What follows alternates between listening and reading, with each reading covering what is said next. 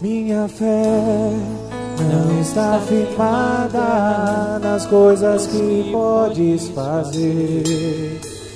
Eu aprendi a te adorar pelo que é. Ele veio, sim, o amém. Somente dele, mais ninguém. A Deus seja o louvor. Se Deus fizer, Ele é Deus. Se não fizer, Ele é Deus. Se a porta abrir, Ele é Deus. Mas se fechar, continua sendo Deus. Se a doença vier, Ele é Deus. Se curado eu Deus. Se tudo der certo, Ele é Deus. Mas se não der, continua sendo Deus. Amém. Amém. Pode sentar.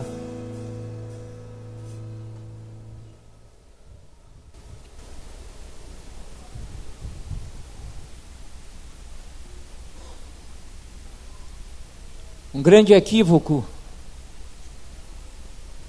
que muitas pessoas cometem.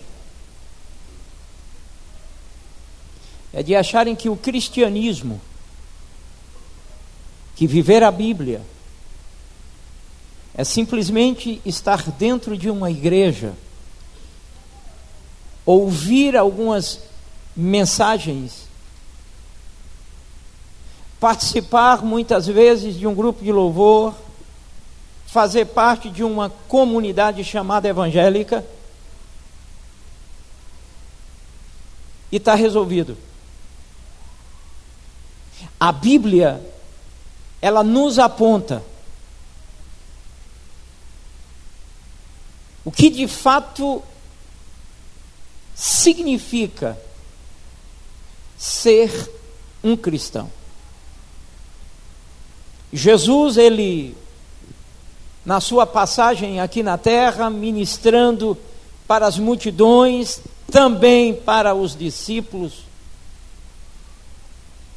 em um determinado momento, lá em Mateus capítulo 16, Jesus então, ele começa a sua preleção perguntando: Quem diz os homens quem eu sou?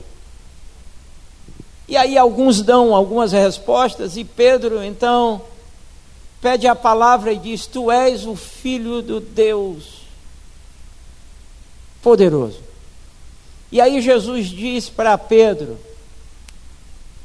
Não foi sangue nem carne quem te revelou isso, Pedro. Alguns versículos depois, lá na frente, Jesus ele anuncia a sua morte de cruz. De forma fatídica, Pedro interpela Jesus e diz: Coisa nenhuma, não, não, Jesus. Você não pode permitir que isso lhe aconteça, isso não vai lhe acontecer.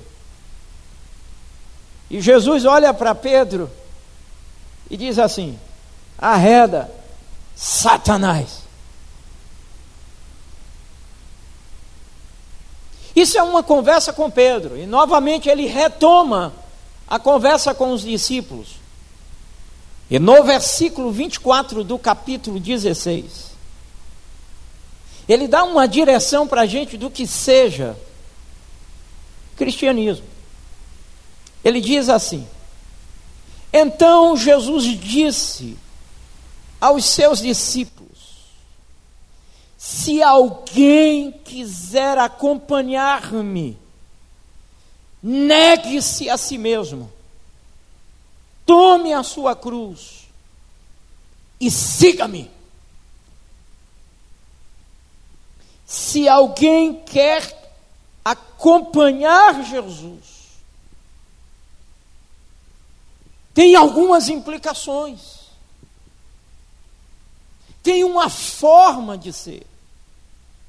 A propósito, eu só gostaria de dizer para a igreja que a cruz ela não foi patenteada por senhor ninguém, por religião nenhuma. E algumas pessoas que têm dificuldade de ver uma cruz numa igreja evangélica, eu quero te dizer que não é esta cruz que nos garante absolutamente nada, é aquela que nós carregamos. Porque, na verdade, a cruz que Cristo esteve é uma mensagem. Não adianta carregar um crucifixo no peito. Não adianta colocar uma cruz na igreja. Não adianta colocar uma cruz na cabeceira da sua cama. Se você não conhece, não crê e não vive a mensagem da cruz.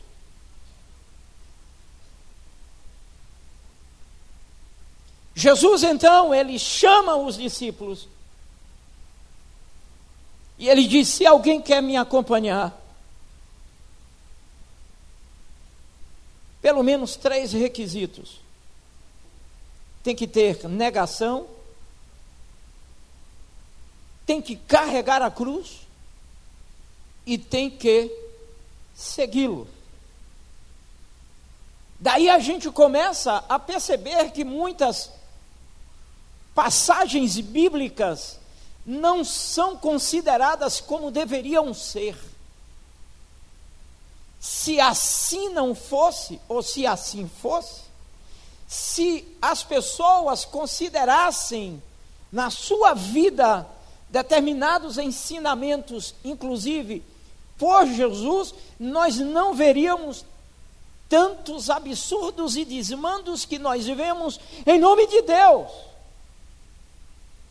não teríamos tantos desleixos, tantas negligências, tanto comportamento reprovado pelos homens, imagine por Deus. Jesus está falando sobre o que aqui? O que é que Jesus está dizendo?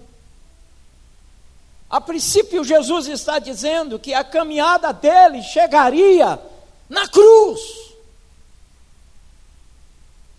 E por algumas vezes, tentativas aconteceram com a intenção de impedirem que Jesus chegasse, chegasse até a cruz. Mateus capítulo 4, nós vamos ver Jesus no deserto. E o diabo tentando fazer com que ele não chegasse até a cruz. Aqui no capítulo 16, nós vamos ver o Pedro, discípulo, dizendo: Não, não, isso não vai te acontecer, não pode te acontecer. Isso não é diferente conosco. E Jesus está dizendo: se alguém quer me acompanhar, negue-se. Mas o que, que isso significa? Qual é a implicação dessa autonegação? A nossa vontade, na medida em que entendemos o Evangelho como ele é e decidimos vivê-lo, a implicação, sim, e começa pela vontade. Observe que Jesus diz: se alguém quiser me seguir. Ninguém aqui é forçado a segui-lo. É isso que me apaixona em Deus. Sendo quem Ele é, soberano e Senhor, Ele não obriga ninguém a nada, é pelo desejo, é pelo querer. Você não é obrigado a louvá-lo, você não é obrigado a adorá-lo, você não é obrigado a ler Bíblia, você não é obrigado a estar aos seus pés, você não é obrigado a segui-lo, você só faz se você desejar. Isso me apaixona, isso. Isso é. É intrigante. Você não pode, nunca deve estar na presença dele como adorador, como adoradora, por obrigação, forçado. Ah, estou, estou indo à igreja, eu gostaria tanto de, de não ir para a igreja. Ah, eu vou orar, eu gostaria tanto de não orar. Não ore! Eu nunca vi um pastor dizer isso, só eu. Mas eu vou refazer porque a gente precisa orar mesmo sem vontade. Aí a gente precisa. Eu não sou obrigado, mas eu preciso, porque eu não sou movido pelas emoções. Eu sou movido pela certeza, pela fé de que Deus é Senhor da minha vida. E eu não posso viver sem orar. Jesus, ele está falando de um estilo de vida. O cristianismo é um estilo de vida. Coloca isso na sua cabeça. Deixa descer para o teu coração. Cristianismo é um jeito de ser. Ou você é, ou você não é. Pai, João capítulo 17, na oração que ele faz. Eu não peço que os tire do mundo, mas que os livre do mal, porque eles não são do mundo, como do mundo eu não sou, Pai. Nós pertencemos a um rei que tem um reino. A vida com Deus tem um estilo específico de ser. E quando você se habilita, quando você deseja por vontade seguir a palavra de Deus, seguir Jesus, você tem que ter a consciência de que você tem um estilo de vida próprio, articulado por Deus. A proposta que Jesus está fazendo para os discípulos é para que eles deixem os rabinos que eles estavam seguindo. É isso que Jesus está dizendo para aquela época. Porque cada grupo tinha um rabino. E cada rabino tinha as suas orientações, os seus fardos para jogar sobre os discípulos. Tinha rabino que ensinava o seguinte: se no sábado a tua casa estiver pegando fogo, você não sai com nada, só com a roupa do corpo. Tinha rabino que dizia o seguinte: se a tua casa estiver pegando fogo no sábado, você sai com a quantidade de roupa que puder no corpo. Tinha rabino que dizia o seguinte: no sábado você pode andar seis quilômetros. No outro, o outro rabino dizia: não, no sábado você só pode andar três quilômetros. Tinha um outro rabino que dizia: não, no sábado você pode andar 17 quilômetros. Como a casa da sogra era 16, ele ficava com o rabino que falava 17 quilômetros. Por isso que Jesus ele vai dizer que o fardo dele é suave e leve. Porque para os homens, Jesus ele não era rabino.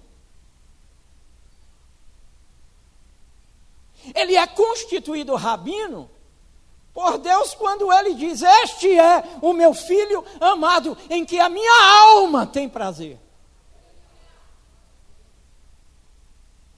Aí Jesus está dizendo: vocês quiserem me seguir, venham por vontade, se vocês quiserem. Porque eu tenho um estilo diferente. A questão aqui é que tem gente dentro da igreja, mas Jesus não é o seu discipulador. A questão é que a gente vê muitas pessoas hoje frequentando igrejas evangélicas, mas não o tem, não tem Jesus como Senhor da sua vida. O seu estilo de vida é traçado por si mesmo, por si próprio. Não, eu vivo assim e acabou. Ninguém tem nada a ver com a minha vida. Mas está dentro da igreja dizendo que é cristão. Você está fora da palavra. Porque para seguir a Jesus tem que ter negação. Não adianta. E não sou eu que digo. É a palavra. E essa negação vai atingir exatamente a vontade. Se você está com vontade de seguir a Jesus, é porque você é, está com vontade de abrir mão de uma série de coisas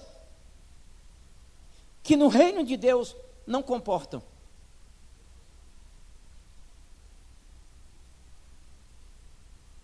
O cristianismo tem que ter negação, tem que ter cruz e tem que ter Jesus como referencial. Se você não tem isso, você pode ser tudo, menos cristão. Se você não está disposto a negar as obras da carne na sua vida, a mortificar a sua vontade distorcida e adoecida, se você não tem uma cruz para levar, nós vamos entender o que é isso. E se Jesus não é o teu referencial, você pode ser frequentador de qualquer igreja, inclusive dessa, mas você não é cristão. Cristianismo tem que ter essa consciência. Se você quiser segui-lo, você tem que se negar. O que é isso? Qual é o significado disso? O significado desta negação é estar sob nova direção. A gente vai vivendo, vai vivendo do, do, nosso jeito, da nossa forma, dentro dos nossos conceitos. Na hora que a gente se depara com Jesus, quando Ele entra na nossa vida, quando o Espírito Santo começa a tomar a direção, a nossa rota muda. Agora a gente sabe que a gente tem um Senhor e a gente precisa consultá-lo. Agora a gente sabe que se a carne pender para as coisas da carne, a gente tem um espírito nos puxando para as coisas do espírito. A gente sabe que a nossa vontade muitas vezes ela vai nos empurrar para as coisas da carne que a nossa vontade distorcida, a nossa natureza pecaminosa vai nos levar a cometer atos que antigamente cometíamos, mas de repente acende-se aquela luz e o Espírito brada: Você agora está sobre a minha direção. E quem não vive sobre a direção do Espírito Santo, não tem como mortificar essa vontade. Não consegue. Você quer ver uma coisa? É muito simples. A gente começa a se afastar da comunhão. Começa a se afastar da comunhão. Daqui a pouco a gente está fazendo tudo o que a gente fazia que Deus reprovava e que a gente sabe. Se a gente começa a negligenciar a nossa comunhão com Deus, a gente começa a revitalizar, a trazer de novo, a ressuscitar o velho homem. Porque é essa comunhão com o Espírito Santo que nos dá força para negar o pecado na nossa vida, para deixar que o Espírito nos dirija. Quem está na carne, está na direção da carne, o caminho é a morte. E a direção é completamente diferente da direção da palavra.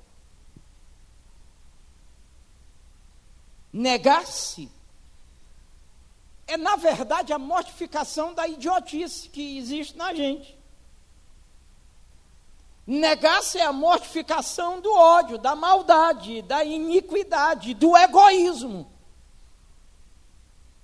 da mentira. É a mortificação de tudo isso. Negar-se é ter a coragem de confrontar a sua vontade distorcida e dizer: Eu não faço porque eu sou de Cristo. Negar-se é a mortificação dos desejos mais tenebrosos que passam pela nossa mente e que tentam se instaurar na nossa alma para nos derrubar. Isso é o negar-se. Negar-se aqui é caminhar olhando para o outro, ainda que o que você pensou em fazer não seja pecado para você, mas seja para o outro, você recua. Você não faz por causa da consciência do outro.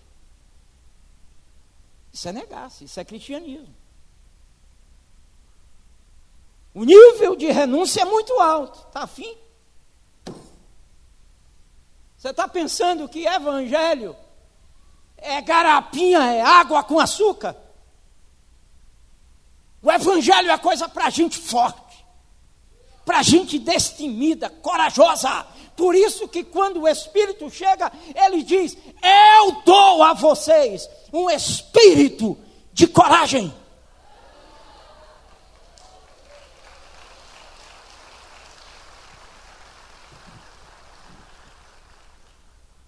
Negar-se é aprender a perder no caminho. Isso é negar-se. A gente está caminhando e daqui a pouco a gente começa a perder. Perde um amante, perde duas amantes, perde o desejo pela cervejinha, perde o desejo pelo uísque, perde o desejo pela mentira, vai perdendo e a gente vai perdendo. Isso é negar-se perde o desejo de se prostituir depois do culto, ou qualquer momento, não precisa ser só depois do culto.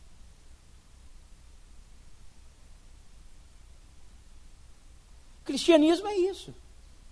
É essa caminhada em que nos coloca em uma batalha constante de todos os dias, com a natureza caída, mas com um diretor poderoso que é o Espírito Santo já em nós.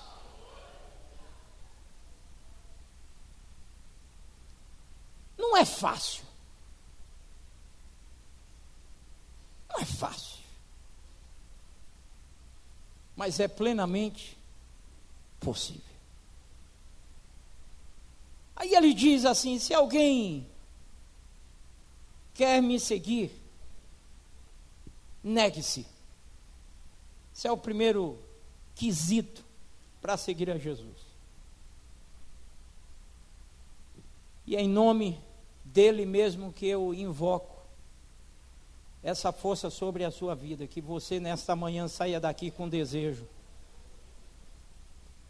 de se negar, ou de negar algumas coisas que precisam, você precisa dizer não e não. Mas o segundo quesito que Jesus nos apresenta como seguidor é tomar a cruz. E essa é uma interpretação equivocada por muitas pessoas. As pessoas acham que tomar a cruz é sofrimento. Eu falei um pouco sobre isso. E as pessoas têm medo. A cruz do sofrimento já foi tomada por Jesus. As pessoas acham que tomar a cruz é um filho viciado que tem, esta é a minha cruz. É o marido que bebe, esta é a minha cruz. É o vizinho perturbador, esta é a minha cruz. É o patrão que humilha, esta é. Não, não tem nada a ver. Os romanos como prática, colocava quem na cruz? Hã? Os romanos colocavam na cruz os malditos. Mas quando se trata de Jesus, quem coloca Jesus na cruz não são os romanos, é Ele mesmo que vai, porque quem permite é Deus e Ele dá o melhor dele. Entendeu?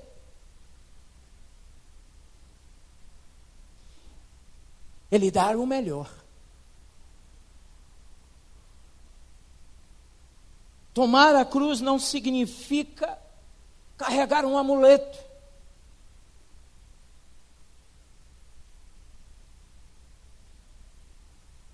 Carregar a cruz é declinar, é denunciar quem eu sou e quem é o Senhor da minha vida. É isso que Jesus está falando. Quando ele se refere, cada dia tome a sua cruz, é na minha vida, no meu estilo de vida, eu mostrar quem eu sou através dos meus atos, da forma como falo, da forma como eu vivo. É isso que ele está dizendo. Tomar a cruz não significa viver no sofrimento. Jesus foi levado, tentado a não assumir a cruz como eu e você, nós somos. Se você de fato quer segui-lo, você tem como requisito carregar a mensagem da cruz. Que mensagem é essa, pastor? Quem se habilita a viver como cristão tem que ser humilde. Na cruz ele se humilhou. Cristão orgulhoso, vaidoso, prepotente, arrogante, tá cheio é da carne. Se colocar na caverna com leões, eles traçam.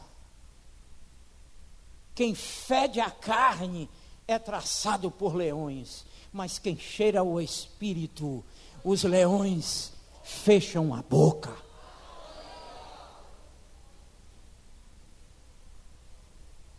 Tem que ser humilde. Falar em humildade.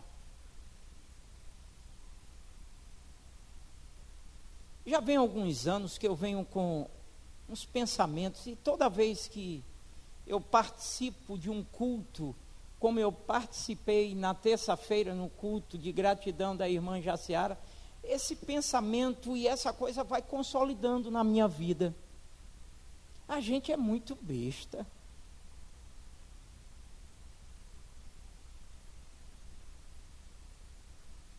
Mas a gente é muito bobo. É muita bobagem para nada. É muito mimimi para nada. Eu não estou dizendo que devemos cruzar os braços e viver de qualquer jeito. Não, não estou falando isso. Eu estou dizendo que existem muitas questões que não merecem a nossa atenção, porque a nossa vida é curta e a morte chega para todo mundo. Meu Deus do céu. A gente briga porque o caixa do supermercado demorou 10 minutos. E às vezes a gente está tendo um livramento de um acidente de morte. A gente se revolta porque recebeu uma fechada. E o cara ali está transtornado, a mulher deu fora, menino está com, com doença, e a alma dele está perturbada, e dá uma fechada, e a gente briga, e a gente bota a mão para fora, e, e daqui a pouco, pá, morre. A vida é muito curta para pouca coisa. Eu via Jaciara naquele caixão e digo, meu Deus do céu. Sem falar nos mortos vivos. Porque tem gente que está andando, mas já morreu há muito tempo. Ô oh, coitado, ô oh, coitada.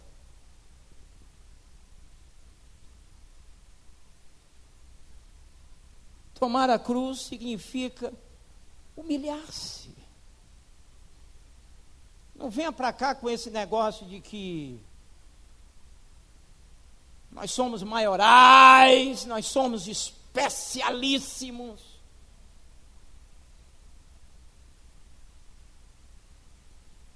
Baixa a bola. Você não é nada sem Deus. Baixa a bola. Fica na tua. Se você ainda é alguma coisa e está de pé, é por conta da misericórdia do Senhor. Se humilhe.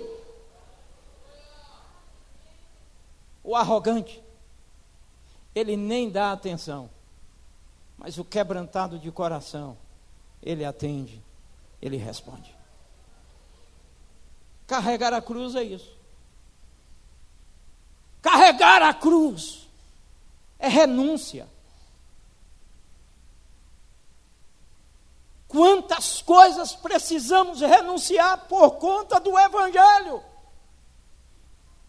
E quantas renúncias são benéficas? Porque não venha me dizer que ter cinco mulheres é coisa boa. Só se você for louco. Estava onde? Ah, o carro quebrou. Aí vai para Cardal, tu estava onde? Ah, o amigo me parou. É viver na mentira e na desgraça. Não venha me dizer que viver debaixo da corrupção é coisa boa. Viver com medo, com vergonha de cair em uma situação em que você pode ser revelado. Não me diga que isso é coisa boa, não. Eu não entendo isso como coisa boa. Não me diga que é coisa boa você entrar em um carro cujo dono está esperando que você pague, já tem cinco anos e você não paga. Não me diga que isso é coisa boa, não. É melhor andar de pé, é melhor andar de buzu. O Evangelho é isso. E é por causa do Evangelho, muitas vezes, que nós dizemos não a determinadas coisas, por amor a Jesus.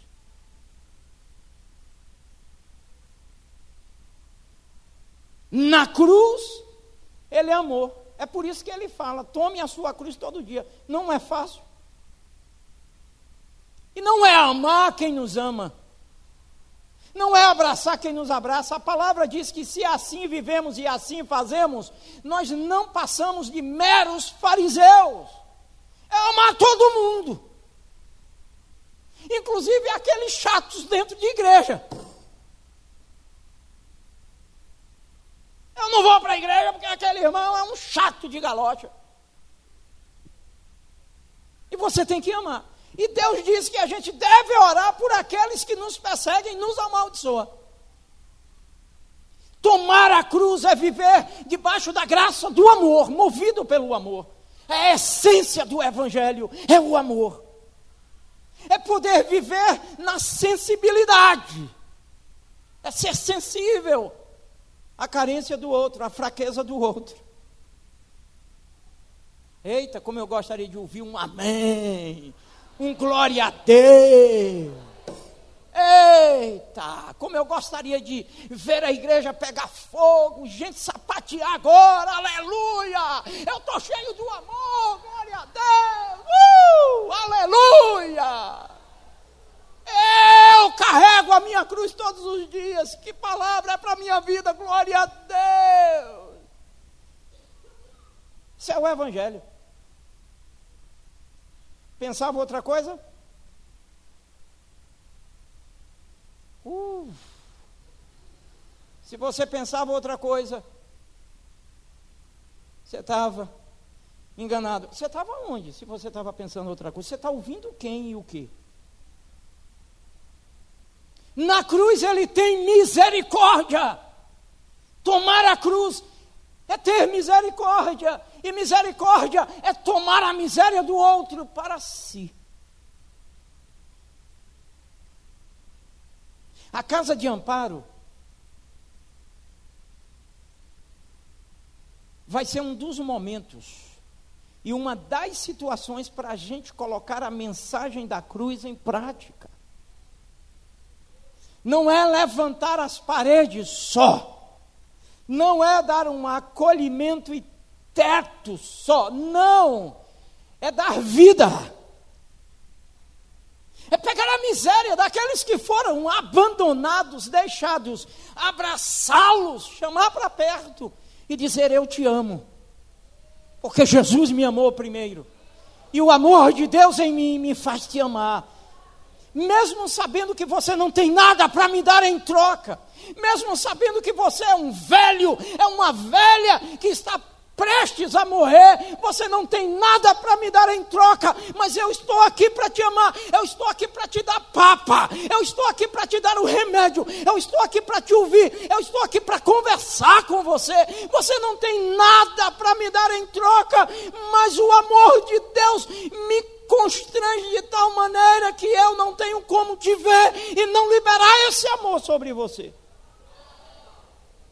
Isso tem que acontecer no nosso dia a dia. É você saber que um irmão caiu e abraçá-lo e dizer: Meu irmão, que foi que aconteceu? Estou contigo nessa fraqueza. Vamos levantar, irmão, você faz parte do corpo. Não é ignorá-lo. Não é fazer de conta que não sabe. Não é ficar nesse lugar escondido. Mas é saber que pertence a uma comunidade cujo coração está encharcado de graça, porque vive a mensagem da cruz. Isso é cristianismo. Sabe por que ele diz: tome cada dia a sua cruz? Porque na cruz tem entrega. Uau! Na cruz tem entrega. Todas as manhãs você deveria fazer uma oração e dizer assim: Eis-me aqui. Eu sou a carta aberta e quem passar por mim vai ler a mensagem da cruz. É isso que Jesus está dizendo, o cristianismo é isso. A cruz não é uma sugestão de Jesus.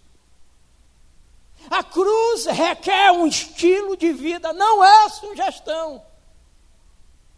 Como eu gostaria que todos aqui tomassem ao pé da letra o que Jesus disse. O que ele está dizendo não é sugestão, não, irmão. Ele está falando sobre uma maneira de viver. A cruz não é um símbolo. Você sabia? A cruz é um mapa. Você sabe para que serve um mapa? Para dar a direção. Se você está fora dessa mensagem, você não vai chegar aonde Deus preparou para que você chegasse. A cruz é um mapa. Mas aí ele diz: se alguém quer me seguir, se alguém quer me acompanhar, tome, primeiro se negue, tome a sua cruz e.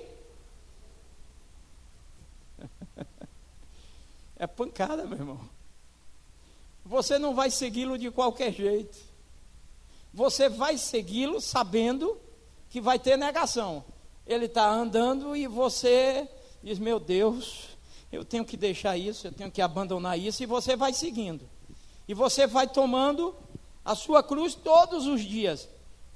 Lá em Lucas, salvo me engano, capítulo 9, versículo 23, que faz uma, uma mesma, uma, uma mesma citação não é do que Jesus ele fala, só que ele diz: tome cada dia a sua cruz.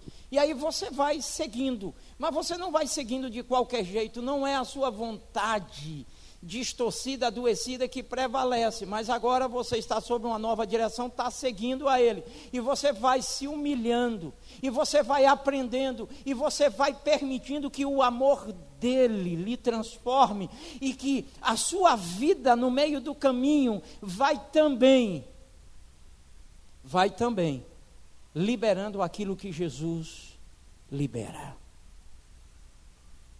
Nós temos Nós temos uma, uma ideia um pouco perigosa. É assim: quando há um escândalo dentro da igreja, a pessoa diz assim: ah, aí alguém sai da igreja por causa do escândalo. Aí alguém diz assim: ah, mas a gente tem que seguir é a Jesus e não os homens. Essa verdade, ela não é total. Eu vou explicar. Cadê Jesus? Por favor, alguém pode dizer onde Jesus está aqui no templo? Alguém pode me dizer? Jesus está onde? Hã? Aonde? Quem concorda com essa ideia de que Jesus está em nós? Levante a mão. Me prove.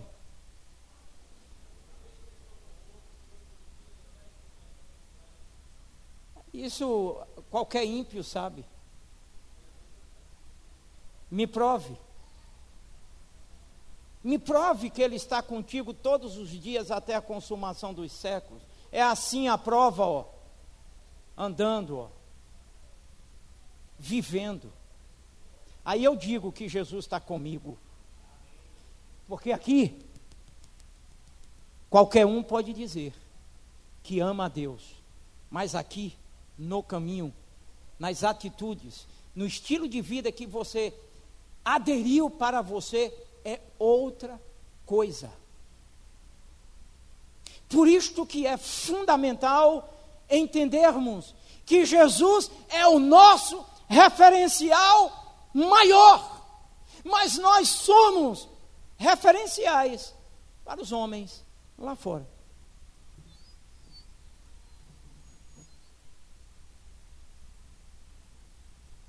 Por que é que as pessoas se espantam quando a igreja tem uma atitude bíblica de misericórdia? Porque é coisa escassa. Vocês vão ver a repercussão da casa de amparo nessa cidade. Porque já era para a gente ter feito há muito tempo. Porque também é um papel nosso. Nós não estamos aqui para só levantar prédios, igrejas bonitas, nós estamos aqui para servir.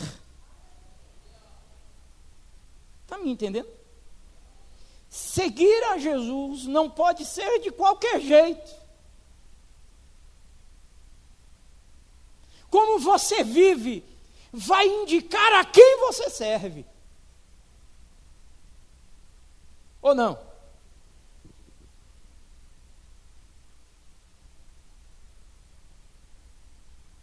Exemplo. Deus me livre, está repreendido em nome de Jesus. Mas se em algum momento você encontrasse um filho meu, bêbado no meio da rua,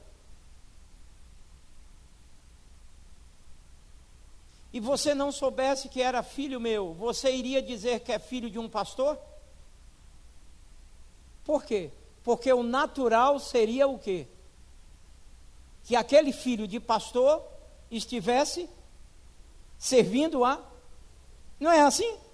Por que é que o mundo cobra de nós? Se não cobrar da gente, vai cobrar de quem? Quem é o sal da terra e luz do mundo? O mundo vai cobrar de quem esse brilho e esse sabor? O mundo vai cobrar de quem? O mundo está errado? Não, está certo. Quando você tem as suas atitudes tempestivas e carnal, que o mundo brada, o mundo está certo. Porque no momento e na medida que a igreja ela falha, o evangelho é escarnecido. Por isso que cristianismo é uma coisa séria. Não é brincadeira. Por isso que participar de uma comunidade igrejal não é um clube social, é algo muito sério. Não é brincadeira.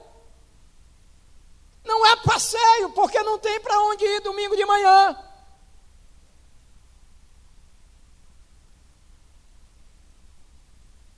A forma como você vive vai indicar quem você segue.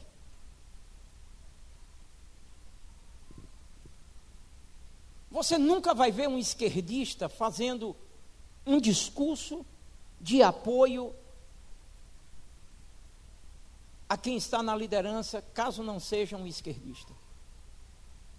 Nunca. Porque é próprio, é natural. E como filhos de Deus, nós precisamos viver na negação, carregando a cruz, vivendo o evangelho de amor, de misericórdia, de graça, de renúncia e etc. Se você segue a Jesus, é fácil ver em você o desejo de servir. Quem segue a Jesus tem um desejo de servir. Sabia? Ainda que não tenha o dom do serviço, mas tem um desejo de servir, serve com graça e amor. Sabia? É uma das melhores maneiras de se parecer com Jesus é servindo. Quem segue a Jesus tem complacência com o outro. Quem segue a Jesus tem um nível de renúncia muito alto.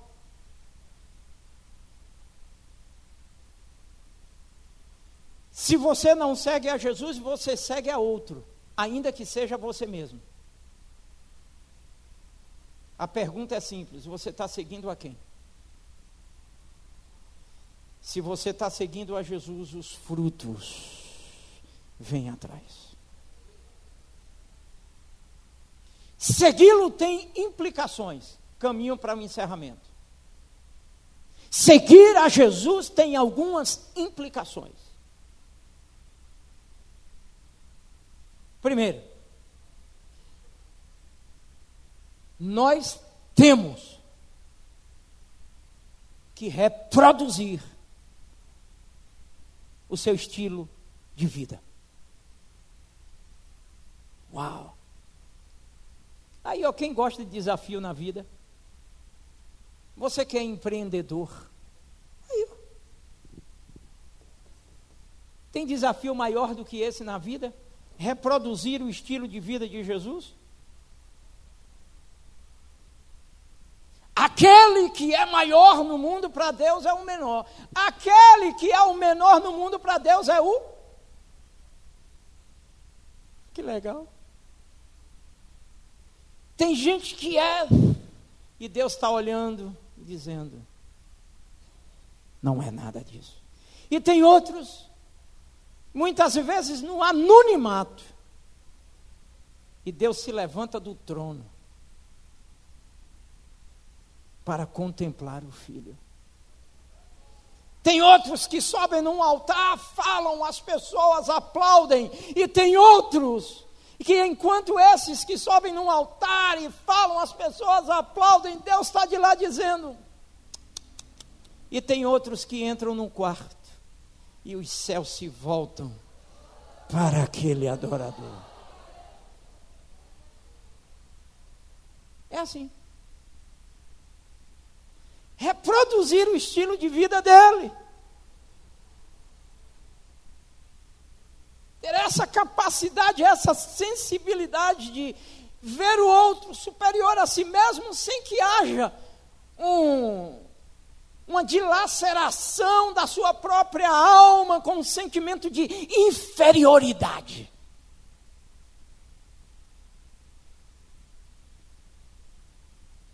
Seguir a Jesus tem suas implicações. Reproduzir o estilo de vida dele. Uau! Seguir a Jesus tem a implicação de tê-lo como único referencial.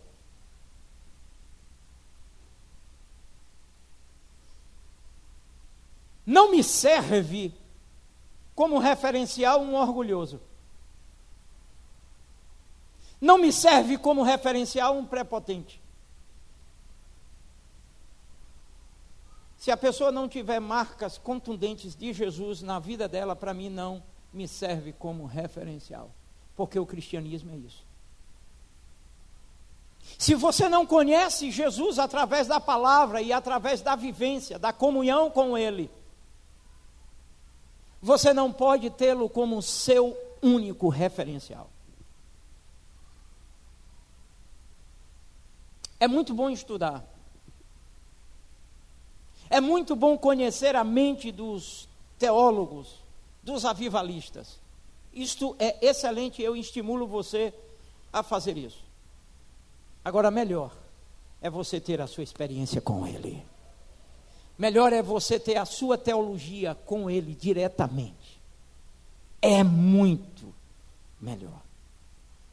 Terceira implicação: apropriar-se dos benefícios conquistados por Ele. Quais foram os benefícios conquistados na cruz? Crente não vive só de renúncia, de pancada e sofrimento, crente vive de benefícios também. Grandes benefícios. Nós somos livres de tantas coisas porque renunciamos à carne. São benefícios. Toda maldição já foi cravada na cruz. Toda dívida foi riscada.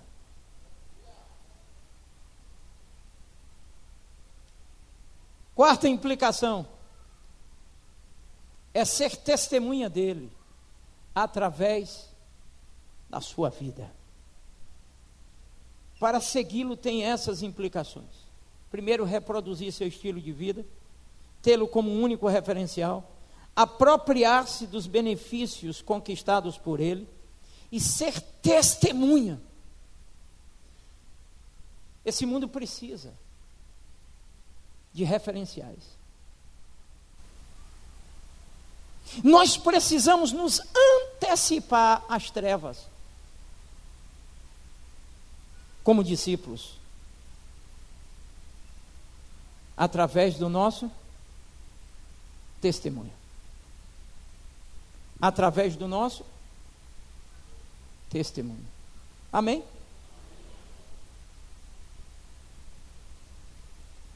Última implicação: manter-se firme até que ele venha. Seguir a Jesus tem a implicação de nos mantermos firmes, rejeitarmos a corrupção, rejeitarmos a normalidade para nos amoldar ao mundo. Vamos fazer um acordo bíblico aqui. Muito claro o acordo. Está na Bíblia. O mundo não nos aceita. Não adianta se dobrar diante do mundo. Não adianta você é, abrir mão de princípios e abrir mão da palavra de Deus em família por conta das coisas do mundo. O mundo não nos aceita. O mundo não aceita o estilo de vida proposto por Deus para nós. O mundo não nos aceita. Então não tem que agradar o mundo. Eu não tenho que chegar aqui e transformar isso como um circo para que as pessoas cheguem. Eu não tenho que fazer isso. Eu não preciso mudar o discurso. Eu não preciso mudar a mensagem, porque eu só tenho uma mensagem. E a mensagem está aqui. É a mensagem do reino dos céus. É a mensagem do Senhor. É a mensagem do Pai. É a mensagem da cruz. Outra mensagem não cabe para o povo de Deus.